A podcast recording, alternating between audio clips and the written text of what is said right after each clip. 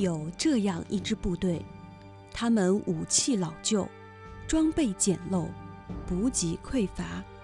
他们中有娃娃兵，有壮丁，有学生，有戏子，有和尚，有袍哥，还有女人。但就是这样的部队，他们自抗战爆发起，无一不从，足迹遍布中国各主战场。他们凭着一腔血勇，死战不退，战死不降，用无数血肉扛起了中华民族的脊梁。这支部队就是川军。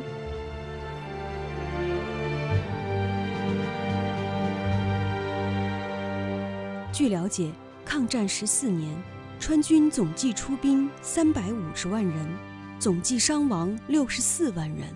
也就是说，抗日军队中每五人里就有一名四川兵。四川参战人数之多，牺牲之惨烈，都位列中华之冠。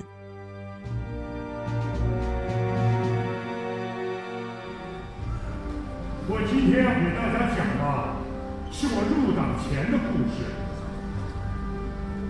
这一页死字旗是当年一位老人送给他即将出川抗日儿子的，上面写着：“我不愿你在我近前尽孝，只愿你在民族份上尽忠。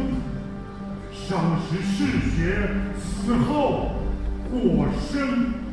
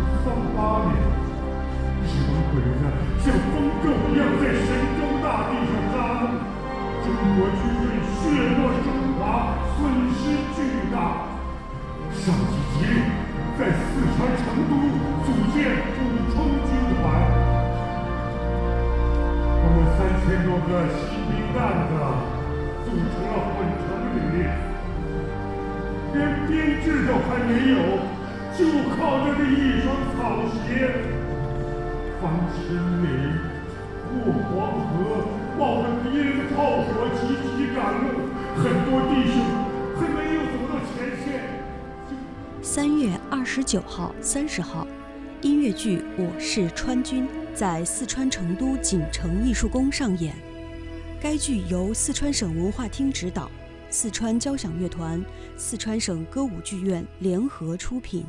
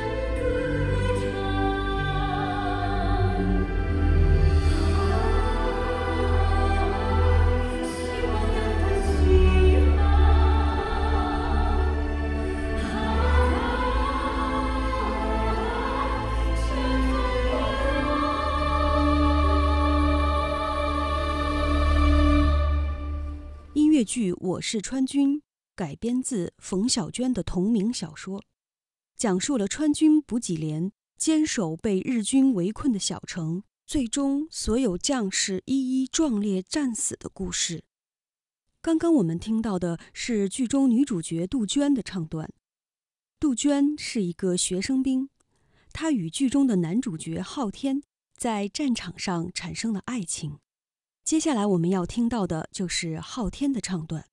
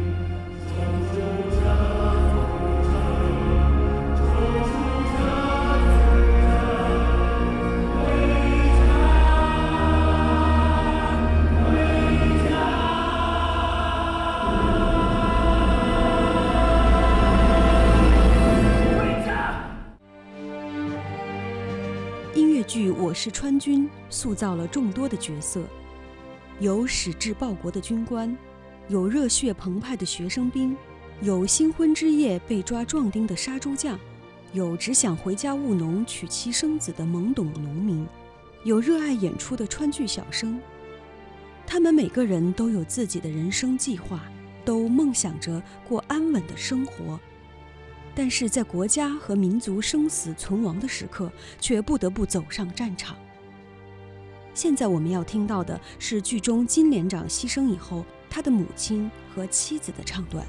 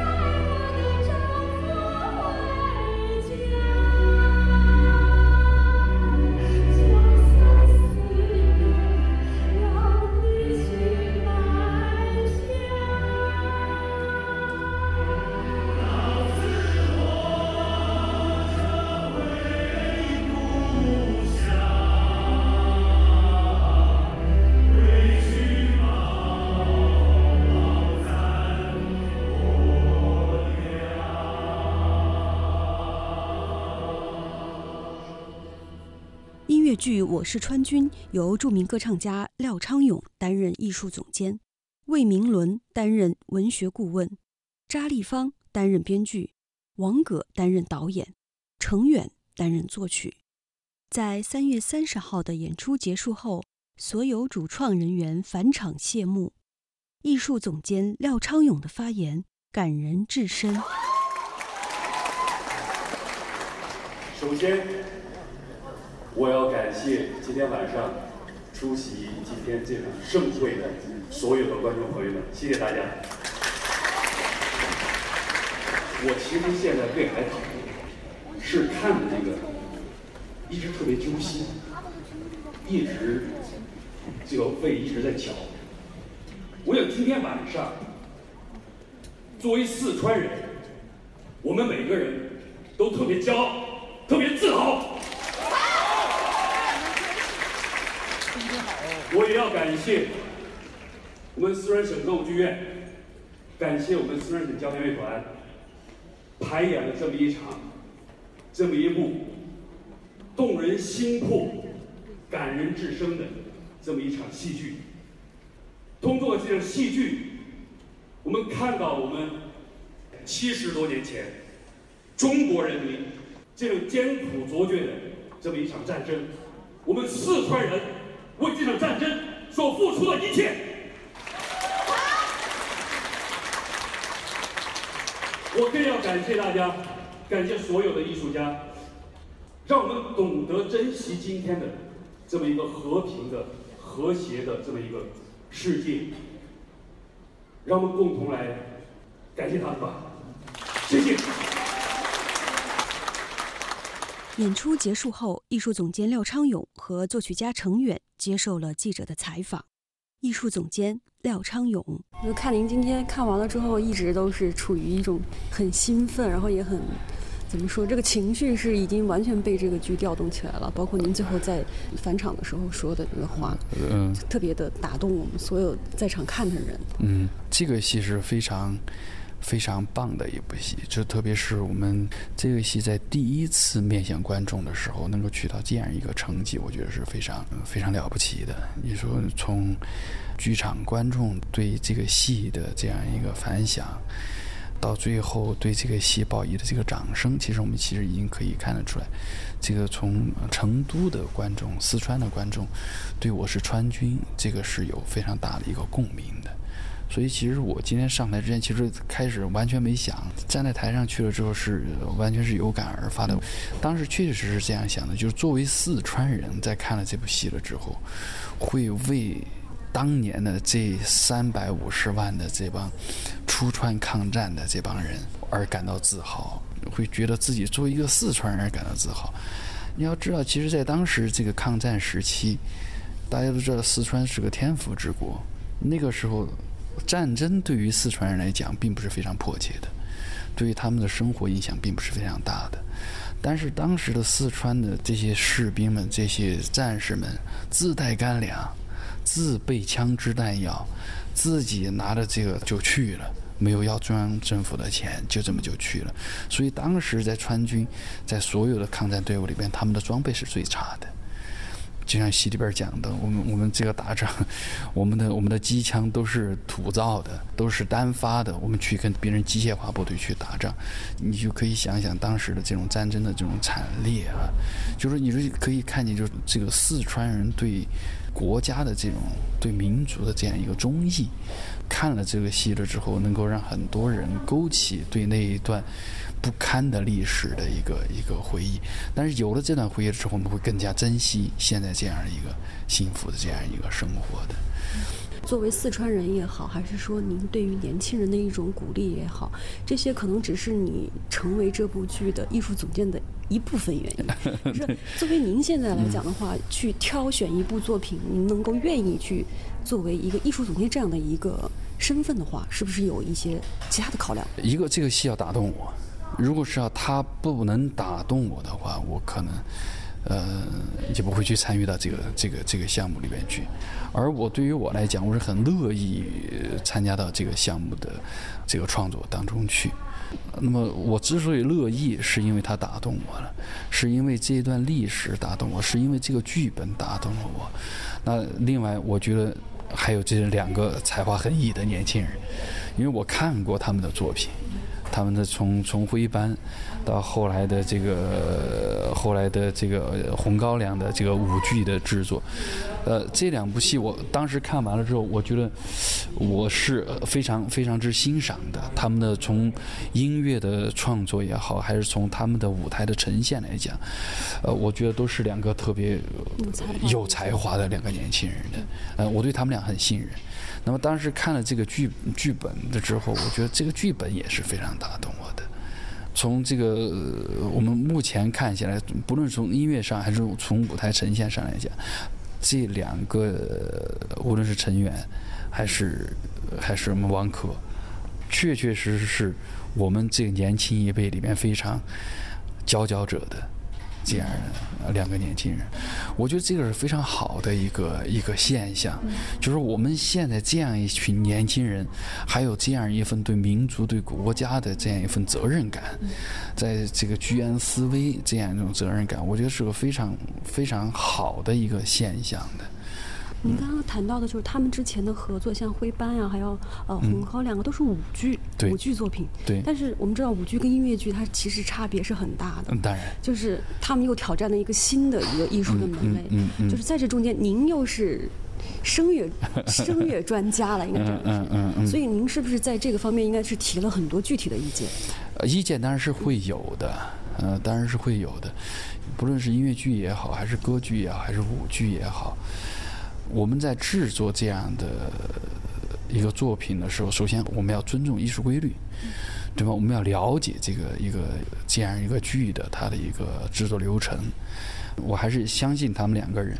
其实，在前段去年年年末的时候，我们一起去英国伦敦和伦敦交响乐团制作我的一个唱片，我的一个专辑唱片，一个西洋歌剧咏叹调专辑。在这个录制过程当中，因为我们在伦敦待了，因为去要导时差排练了，完了到录制，到最后的后期的有一些呃收尾的工作，我们前前后后一共加起来待了可能十来天的时间。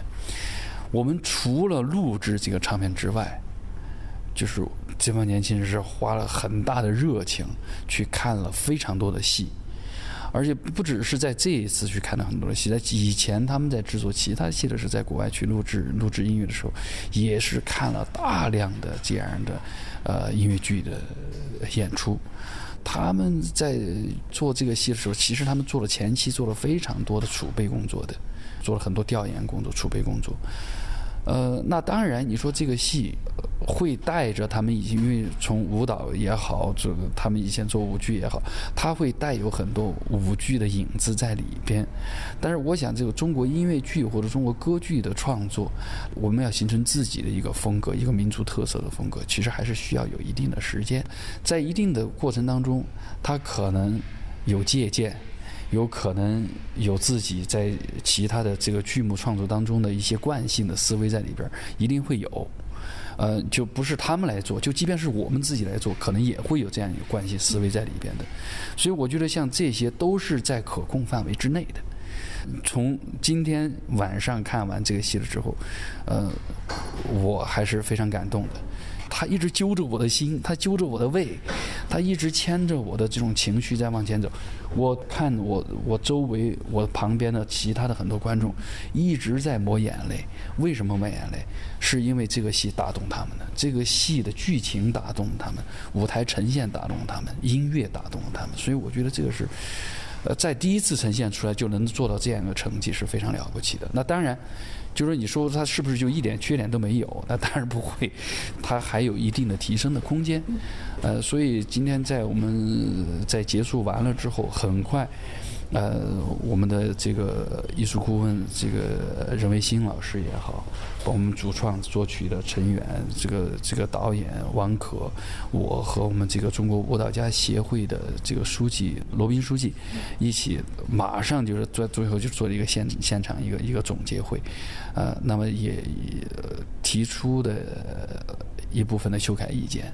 呃，当然每个人从每个人的角度提出了自己的一些看法，呃，所以我觉得这个戏如果在第二轮演出的话，一定会是非常精彩的。嗯，刚刚您也说到了一个问题，就是他们也去呃国外观摩了很多剧，对对包括您也唱了很多的西洋歌剧。嗯，那您这么多年现在回到国内以后，也是从事声乐教育，也演唱了很多中国音乐作品。嗯所以我想您在这个方面是非常有发言权的，就是说 我们自己的民族歌剧，嗯或者是说要做。现在都讲是用中国声音讲中国故事，嗯。怎么样才能去做到写出有我们自己民族的风格的，但是其实又是用现代的这种技法来完成的作品？呃，其实我觉得像现在一直在讲，嗯、全球化，这个全球化不只是在讲经济全球化，还有一个就是呃我们讲文文化走出去或者文化全球化的这样一个。我想现在这个这个这个世界应该是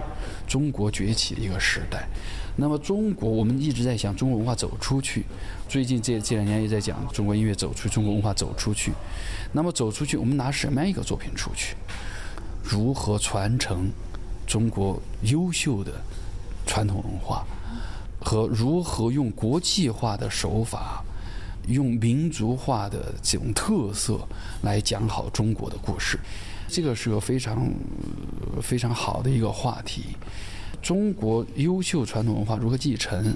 如何用国际语汇来讲好中国故事，让国际化的这样的一种一种模式，让大家了解中国人的内心世界，了解中国人的对和平的、对世界的、对哲学的、对人文的、对经济的，或者对国际环境、国际关系，文化是一个软性的手段。这个是一个非常好的一个手段，所以我们应该要学会如何讲好中国故事，如如何选好题，选好好的一个题材，去讲好中国故事。嗯我们也谈到过这个话题，就是说嗯怎么去用好您刚刚说的这个中国素材。嗯这次我们是在这个《我是川军》当中用到了很多，嗯，比如说带有呃四川当地特色的这样的一些音乐元素，嗯川剧对对川剧，嗯嗯。那包括还有民歌哈，嗯嗯。包括您现在也在上海音乐学院也在做上海三部曲的歌剧，嗯嗯。我理解的是不是也是想在上海这个地方，我们要做一些有海派或者就是说有上海这个地域的文化作为它的这个素材的一些作品，音乐作品。呃，对我们其实当时在做呃上海三部曲的时候，其实我们当时定位的也就是说，如何用江南风格，用江南的音乐风格。其实我们一直在在讲，我们在、中国音乐界现在我们一直在提说做中国乐派。那么中国乐派你如何建立？其实我们我们可以看见世界上很多的这样的，什么俄罗斯学派也好，德奥学派也好，或者意大利学派也好，我们其实我们来分析它，它所有的乐派的建立是建立在民族民间音乐的基础之上，建立在人文哲学美学的这个基础之上的。所以，我想，如果说我们要建立中国音乐学派的话，那么我们可能我们的学校音乐音乐专业音乐院校也好，我们的音乐专业的这些音乐音乐人才也好，就是我们就要深入研究，我们要研究我们的戏曲音乐，我们要研究我们的民族民间音乐，我们要研究我们的中国的传统的文学，我们要研究中国的美学，啊，包括绘画、书法也好。我们只有了解，我们深深的了解自己的文化之后，才能把我们的中国音乐学派才能才能真正建立起来。但是这个是需要一定的时间。嗯，就也有的学者认为需要更多的作品来积累，他才能够有一个学派的产生。那当然了，那当然了，一个学派的成立不是说一个人就可以建立起来，它一定是一个群体来做起来，对吧？你说俄罗斯强力学派，它它是这么一一一群。作曲家，一群艺术家，除了作曲家还是远远不够的，对吧？他他是有大量的音乐家来配合来做，那还得要有音乐理论家进行来总结的。那你当然还还得有一个演出机制的整个整体的整体的制度性的制度性的，嗯对。那您刚刚也说到了对两位年轻人，您刚刚就是说才华横溢来评价要如果具体来讲的话，嗯对这部戏的，比如说作曲和音乐部分，呃，首先我觉得从音乐上来讲，我觉得它的可听性非常强。呃另外一个呢，我觉得写一部音乐剧的这样这种剧的这样一个是非常难的，这个就相当于我们写一部长篇小说一样的，它要从整体布局上，因为它里边人物人物多。人物交织的这种关系会非常会复杂，它不像我写首歌，我写首歌可能是个单情绪的，是一个情绪在走的，或者我是在讲一件事情。写一个音乐戏剧的话，它是个多线条的，它有很多人物，每个人物他他的音乐动机是怎么样的，不同的音乐动机交织成一个像交响音乐一样的这样一个。还不完全是交响乐，比交响音乐还要还还要复杂一些，因为它有有故事性、有情节性在里边，起承转合，其实是个非常非常难的。像这部戏更难，难在什么？它是多点，它散点式的，在这里边人物很多，是一个一个一个普通人的故事，悲欢离合、爱情的、家庭的这样一个故事组成的这么一个，我是川军的这个一个整个。我是川军，它是一个一个群体性的这么一个故事，所以要这么多故事融融在这个一起，又还有地域风格的，还有国际化的手段的，所以这个这个对于一个三十来岁的一个作曲家来讲，这个是难度是非常非常大的。但是在这个作品当中，我们可以看得见这个作曲家成员把这个融合是非常好的。还有另外一个，我觉得他身上一个非常。好的一个一个品质就是他追求高品质，他的所有的这个音乐制作，他得到国外去最好的交响乐团、最好的录音棚来做。为什么要这样来做？这个是一个职业化的进程的一一个东西的。我非常欣赏他的一点，就是职业化的精神、专业化的制作，这个是非常非常好的一个品质的。因为他有专业性的追求，所以他会有专业性的一个习惯。对他的音乐进行制作，所以我们听整个的这个音乐，它是整个戏剧的音乐，它是非常流畅的，跟剧情是比较融合，是比较贴的。对于一个三十来岁的年轻音乐家来讲，是个非常了不起的。嗯嗯，您的评价也非常高。如果让你寄语一下年轻的这些艺术家们，他们还需要哪些方面？比如说，还是需要再做一些功课。呃，我觉得现在现在的年轻人很幸运，就是现在我们目前就是这个中国跟国际跟世界融合的越来越全面。我们对世界的了解可能越来越快。我们现在的这种从互联网也好，或者从我们现在跟国外的交往也好，他们现在赶上一个非常好的一个时代，全球化的时代。完了之后，他们年富力强，很聪明，反应很快。他们对新鲜事物的这种吸收、这种学习的这种渴望劲儿很强。所以我我就觉得，他们现在是处在一个非常好的一个。应该说我们，我也没那么老。我们处在一个非常好的一个时代，就是我们在这样一个时代，我们应该要珍惜这个时代赋予我们这样的一些机会。呃，但是呢，有时候机会太多，容易迷失方向。所以我觉得我们这一代人在全球化的融合过程当中，我们还是应该要坚持传承优秀的我们传统的。中华文化，你有了根，你有了这种强大的这种营养之后，你创作有中国特色的东西，有中国特色、有中国特点、有中国气节的、有中国精神的这样一些中国作品之后，你在世界上才会受到世界上你的同行们对你的尊重。我就希望我们这一代年轻人们能够传承好中华的优秀传统文化。让我们的中国音乐学派走出去。对，作曲家程远看完了剧之后，我也跟搞作曲的人私底下有聊过。然后我说：“你们知不知道有程远这么一个人？”我说：“他写过很多舞剧音乐。”嗯。然后评价就是说，能写剧的人都很厉害。这个剧它可能不同于普通的这种交响音乐。你剧的话，你会涉及到很多方面。嗯。你会涉及到呃剧情，也会涉及到演员，包括你需要考虑的。呃，剧情啊，人物啊，就所有的这些，它都是要要在你创作中要设计好的。你要设定设定好每一个点，然后再在过在这个过程中，尽量还能找到自己的惊喜点。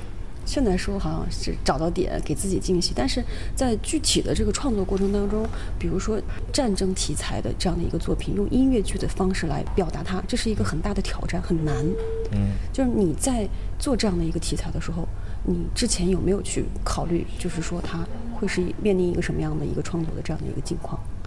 就这个是最开始我就在想，就是你到底是用一个什么样的方式啊，和一个什么样的手法来呈现这个。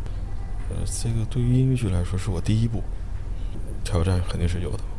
呃，而且在全世界有那么多好的音乐剧，有那么多好的呃成功的音乐剧，而且他们也有好的模式和好的方式。首先，我第一点考虑的，我不能用别人的这个模式啊，或或大家成功的方式，我只能是借鉴，要用我自己的理解来完成一个，来完成这样一个作品。所以这个我认为，呃，挑战是在这儿，就是我怎么怎么样来用我们理解，用我自己理解的方式来呈现给大家，而大家感觉我们是接受的。所以这个是我认为整个的我我来创作这个作品的最重视的一个矛盾点吧。其实作为一个舞台艺术作品的话，就是两方面嘛，一个视觉感受，一个是听觉感受，对吧？它是一个平衡的，对吧？怎么样能能让大家从听觉感受里面能感受到这是一个什么样的环境，这是一个什么样的剧情，什么样的情感？所以这个是就我考虑最多的一个地方。所以前期我看到你们是不是也是做了大量的案头工作？比如说，你要去读很多的书籍史料，对于这段故事。起码要吃透，要了解这段历史的了解，还有要可能会到实地去看一些，比如博物馆的一些实物，起码得有一个感性的认识，对你的创作是不是就可以让它更丰满一些？对啊，我肯定啊，就是你要采风是什么呢？那就是就是去找到你心灵的触动点，去去真正你去捕捉这种你触动的感觉，然后去完成创作。其实采风就是这样一个过程嘛，这是肯定需要的。没有我自身的触动，我怎么去触动别人？我一看你在彩排的时候，就是几乎是每个唱段你都自己都能唱，就说明你已经对他已经熟到那种就是不能再熟的程度了。对，我要唱不下去不是我写的。所以就是你在创作的时候，是不是就所有的人物都已经是在你心里了？他就应该是这样的，要用音乐来表现这样的一个形象。其实，其实创作包括完成这样一个这样一个作品，其实我认为是不难的。嗯，其实难在你，你怎么样寻找一个让自己惊喜，让自己有感觉啊，这是一个有新意的东西。其实就是你在找一个新的角度，一个一个自己从来就是对未知的这个寻找、探索是比较难的。其实大家完成这个东西，我认为就能力都是有好多作曲家都可以完成。嗯，对。但是我认为真正就对我来说，我是在寻找，我是用什么角度。嗯，就像大家说，你写一个好听的歌，谁还不会呢？嗯，对吧？其实，其实真正是什么样的？我写一个感人的歌，我是从哪个角度去感人？我是要从你背后去走，我还是从你正面？我还是拉着你的手说？所以这是这是一个音乐切入点的。我认为创作最重要的一个要解决的，就是我自身创作要解决的问题，就是你怎样去找一个角度，找一个高度去来写。同样的一个情感。刚刚廖老师也谈到，他就是说，《我是川军》它不是一个单线条的某一个人物的故事，它其实是一个群像，就是它里面出现的人物很多。嗯。所以，这对于你的创作音乐的部分来讲的话，是不是也是有相应的要求？那你你对应的这些角色和故事，它就需要你音乐有怎么说？它的设计会更复杂一些，难度也应该更大一些。对于这种剧来说呢，它肯定是有很多。很多人物和角色的，嗯，你人物多呢，肯定就线条就多嘛，你你要考虑的就多，在工作量上是会复杂的。所以刚刚你说到这个，其实能力不是问题哈，就是说其实写每一个人物对你来讲并不是问题，对，难的在于是说你自己找到一个你自己想要的一个切入点去表达你自己对他的理解。就是说，我认为，包括以后也是，就是你还能不能给自己惊喜了？就是 OK，我我要带给。观众惊喜，我要带给听众惊喜。其实这个过程，我还要给我自己惊喜。其实这就是一个平衡点，怎么来掌握好这个平衡点？我认为，你说给大家惊喜，我认为好多歌，大路上的很多好多歌，现在的很多，包括网络歌曲，它都有它的它的作用了，大家都听着很舒服、很惊喜。嗯，但是说，那当大家走进剧院的时候，去欣赏一个一个舞台艺术舞台艺术作品的时候，那就是我认为是完全不同的心情。这次我觉得你的这个作曲，因为前期我有听你的一些 demo 的一些部分，我就觉得，呃，有些手法哈，就感觉就跟是在演电影大片一样，很多部分甚至我就觉得真的就是跟很多电影的配乐的那种场景非常的似曾相识的感觉。其实电影音乐现在全世界都火了，其实为什么火呢？就为什么好多人也喜欢电影音乐？其实就是电影音乐能很直接、很直白、最确切的来把人带入一个听觉环境。嗯。因为它太直接了，大家一听就知道啊，这是要干什么了。其实我认为这个就是说，你音乐的作用性的功能性，电影音乐会淋漓尽致的来表现。就是电影音乐很容易就让你一下子会觉得，哎，你写的和画面呀和什么会很很容易就出彩。嗯，其实其实借鉴这种是肯定要借鉴的，因为这么多的文艺作品、艺术作品冲击中，你想你怎么能能抓住观众的心？OK，那我就要这样。那那他们的真正刺激点是什么？大家其实就是在找到一个能最直接理解的，能最简单理解的。然后对于作曲家来说，我们也是最用于、最善于用我们手法来表现的听觉感受吧。嗯，我是川军，他还是以一个发生在四川的这样的一个，是作为他的一个故事的一个背景吧。那就是也很多都会谈到这个问题，就是你用现在的作曲手法和，呃，四川的音乐元素的结合的这个部分，嗯，怎么样能让它做到就是很自然，然后又很好听？好听到到好解决，很自然这个 比较难。对，因为结合地域元素，这个是会一直对作作为一个作曲家来说会遇到的一个问题，就这个问题会一直只要你从事艺术创造。去全世界任何地方完成一个艺术作品，都会涉及到这个。这个结合，我们只能是说，去恰当的结合，嗯，就是能能找一个好的方式。但是说，你说这种自然，这个就比较比较难把握了。因为刚刚也廖老师也谈到过这个问题，就是说，包括你自己也会觉得说，我们要做，作为中国人做自己的音乐剧，肯定是不同于西方的，对吧？你也不想跟他一样。那那就是说，你你如果说不一样，那它那它不一样在哪儿呢？它用什么样的方式来表达这个不一样？我认为从题材、从表现方式、从音乐的、从演唱方式啊，包括从从音乐的写作方式，从嗯，因为首先我没有去用一个方式来固定我自己，我也没有一个完全的，比如说是百老汇式的样式啊，或者是其他影剧的样式来，嗯，没有这样，所以就是一个很自然的一个东西。我来写这个题材，那我就按这个题材的东西来写，我就按照这个这个剧情、这个人物、这个戏剧冲突来写。其实就是这样，我也没必要去完全的去，我要和你不一样。嗯，就不是刻意追求某一种，它其实是一个很对，其实就是用用我自己的手法，用我自己的方式来解决这个题材的作品，其实就是这样一个过程。我们在听这部剧的时候，就会发现，就是它有很多那种歌唱性很强的那种段落。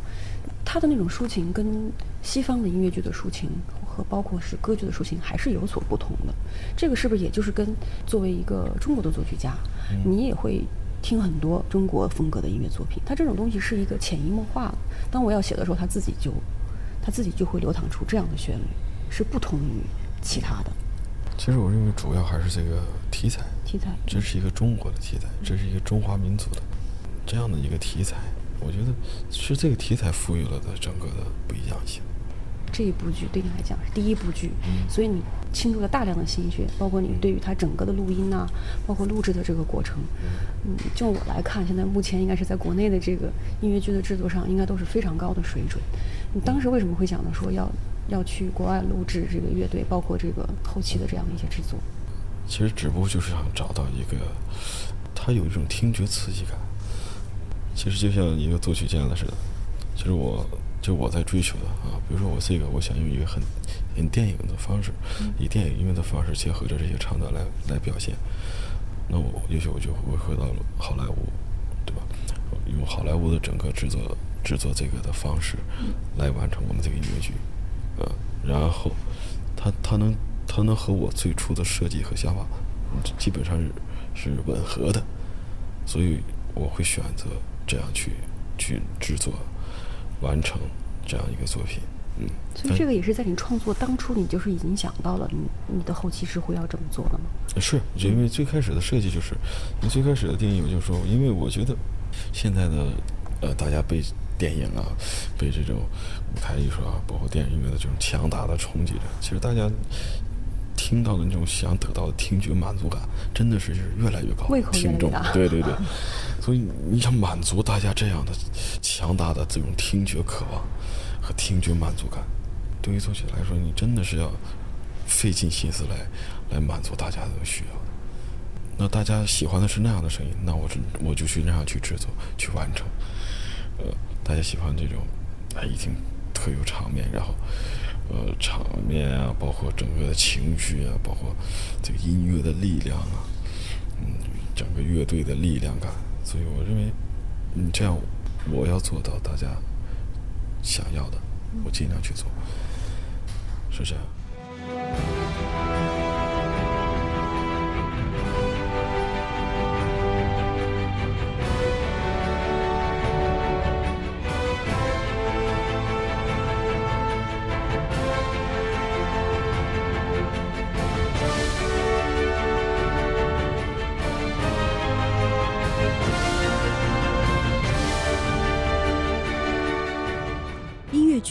是川军》的演员大多是八零后、九零后，他们用精彩的表演，生动地刻画了川军将士用生命和热血捍卫家园的悲壮历史。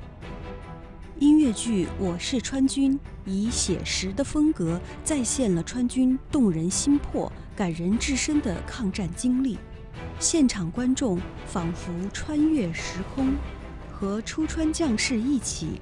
经历抗战的烽烟，激起了强烈的共鸣。